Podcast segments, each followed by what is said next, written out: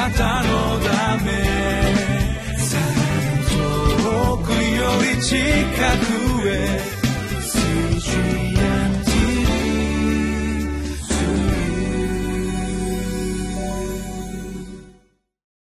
皆さんこんにちは。リビングライフの時間がやってまいりました。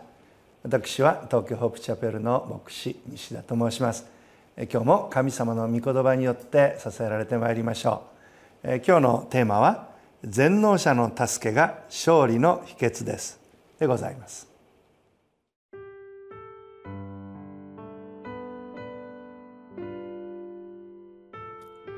歴代史第一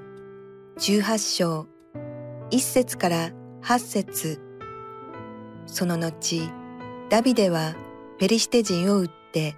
これを屈服させ、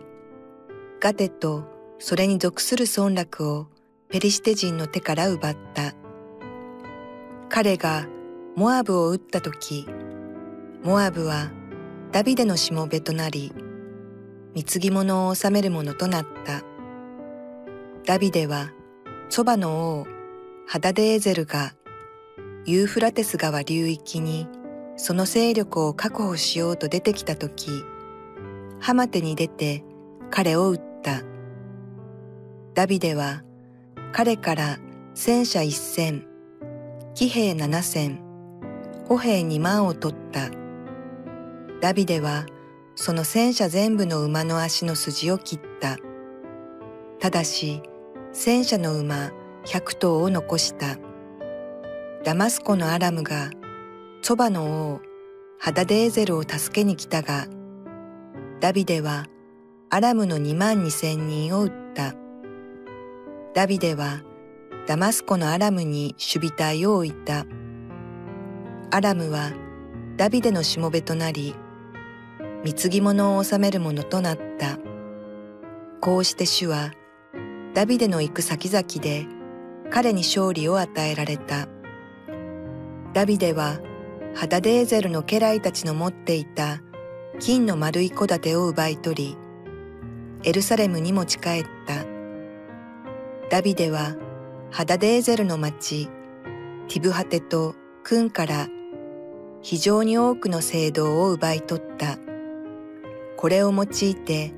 ソロモンは聖堂の海や柱、および聖堂の器を作った。私たちが教会に集うということは単に皆が集まって主を賛美して礼拝するというだけではなくその習慣を通して私たちはいろいろなものから守られ支えられているということでもあるかと思います。なぜならば私たちは毎日いろいろな戦いがあるからであります。人生に起こってくるさまざまな出来事の中で私たちは信仰のありようが試されますしまたその中で成長させられますし神に近づくことができると思うのでございます。今日の聖書箇所それはダビデが神様からダビデ契約といいますかダビデの王朝が永遠に立つという約束をいただき計画を神のプランを聞いたわけであります。そしてそれに対して神様への感謝の祈りを捧げたという流れが今までにございましたそして、え今日のところは、え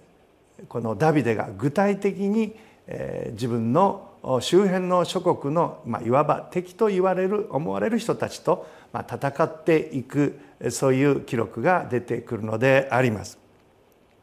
まず彼はえ西のペリシテ人と戦います。えさらには2節は東のモアブ。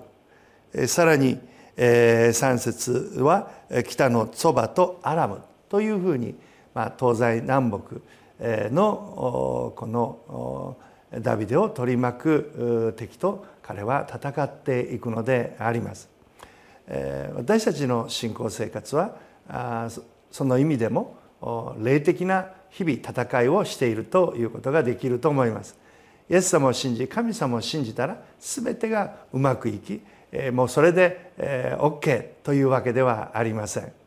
神様を信じて救われたという事実とそして同時に神様がくださっている約束を握って私たちはいわばこの信仰の戦いを戦っていくことで神がくださっている約束を手にしていくプロセスこれが信仰生活の歩みということができるかと思います。ちょうどヨシアがこのモーセの後を引き継いで約束の地に入っていきますが神様が約束の地カナンを与えられたという約束を握ってはいましたけれども実際にこのヨシアを中心にしたイスラエルの人たちはその領土を征服していくことが求められたのであります。ですから私たちもこの外敵といいますか神様を信じて信仰の歩みをしていく時に外側からやってくるさまざまな誘惑やあるいは敵困難というものがありますしまた私たちもイエス様を信じて救われましたけれども内なるものが変えられていかなければならない内的な戦いこの霊的成長を妨げるさまざまなものとの戦いがあってそれを神様と共に戦い通していくことで神様の大いなる祝福をさらに手にすることができるようになるのであります。ローマ人への手紙の12章の2節を見ますと「この世と調子を合わせてはいけません」いやむしろ神の御心は何か。すなわち何が良いことで神に受け入れられ完全であるのかをわきまえ知るために。心の一心によって自分を変えなさいと書かれております。すなわち、えー、この世に生活している私たちはこの世のさまざまなあこの関わりの中でこのように調子を合わせるのではなく神の御心は何か何が神が受け入れられ喜ばれることなのかをわきまえ知るために心の一心をする。という、まあ、戦いのプロセスがあるということであります。ですから私たちはそのような歩みの中でダビデが周りの敵と戦ってそしてその戦いに勝利していったように私たちはその歩みを進めていくことが大事であります。6節を見ますとダビデはダマスコのアラムに守備隊を置いた。アラムはダビデのしもべとなり貢ぎ物を治めるものとなった。こうして主はダビデの行く先々で彼に勝利を与えられたとあります。ダビデは神様の助けを得ながら祈りながら戦っていきましたが行く先々で勝利を収められたのであります。しかしその戦いは決して楽なものではありませんでした。北のペリシテ人は非常に強固でありましたしモアブもそうでしたし今見ましたアラムはこれから後もダビデを悩ます存在となっていくわけでありますがしかしその戦いを彼は戦い続けていったのであります。現代の私たちはどのような戦いの武器を持てばよいのでしょうか、えこのエペソビトへの手紙の6章の14節から18節を見ますと、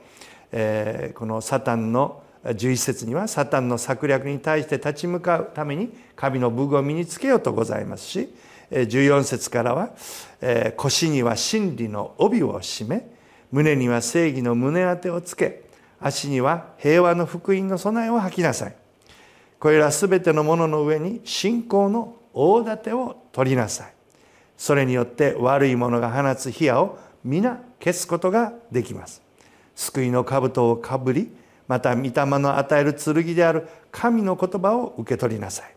すべての祈りと願いを用いてどんな時にも御霊によって祈りなさいとあります。霊的戦いに勝利するために私たちが身につけるべき武具がここに記されております。毎日の信仰生活の中でこのような武具を身にまとうではありませんか？御言葉を通して私たちは神の武具を身にまとい祈りを通して悪魔が放つ火矢を消すことができる。そして私たちはそれらに勝利することができるのであります。先ほども見ましたように主はダビデの行く先々で彼に勝利を与えられた。私たちに約束されているのは主にある勝利であります。行く先々、まあ連戦連勝の戦いを彼は勝利したわけでありますけれども私たちも神を信じて日々の生活の中における戦いに勝利していこうではありませんか。イエス様はあなたと共にいてくださいます。そしてあなたをいつも守り支え導いてくださいます。そして私たちは本当に信仰の勝利者として前進していきたいと思います。世に勝つ者は誰かイエスを神のこと信じる者ではないか。こう約束されている神の御言葉を握って今日も前進してまいりましょう。神の祝福を心からお祈りいたします。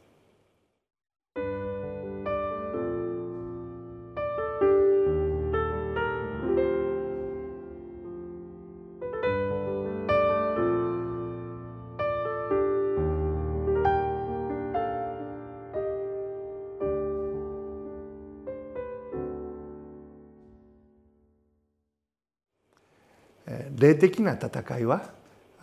目に見える戦いというよりも目に見えない戦いでございます。目に見えない悪の霊との戦いという表現もございます。ですから私たちはこの具体的に目に見える武具というよりも信仰の武具を身につけていきたいと思います。今日も神様と交わり神に祈り神からの力をいただこうではありませんか。上からの精霊の力によって勝利してまいりましょう。一言祈ります。神様どうかお一人一人に神の武具をお与えください。御言葉により祈りにより精霊の助けにより勝利をお与えくださるように主の皆によってお祈りをいたします。アーメン。あなたのため遠くより近くへ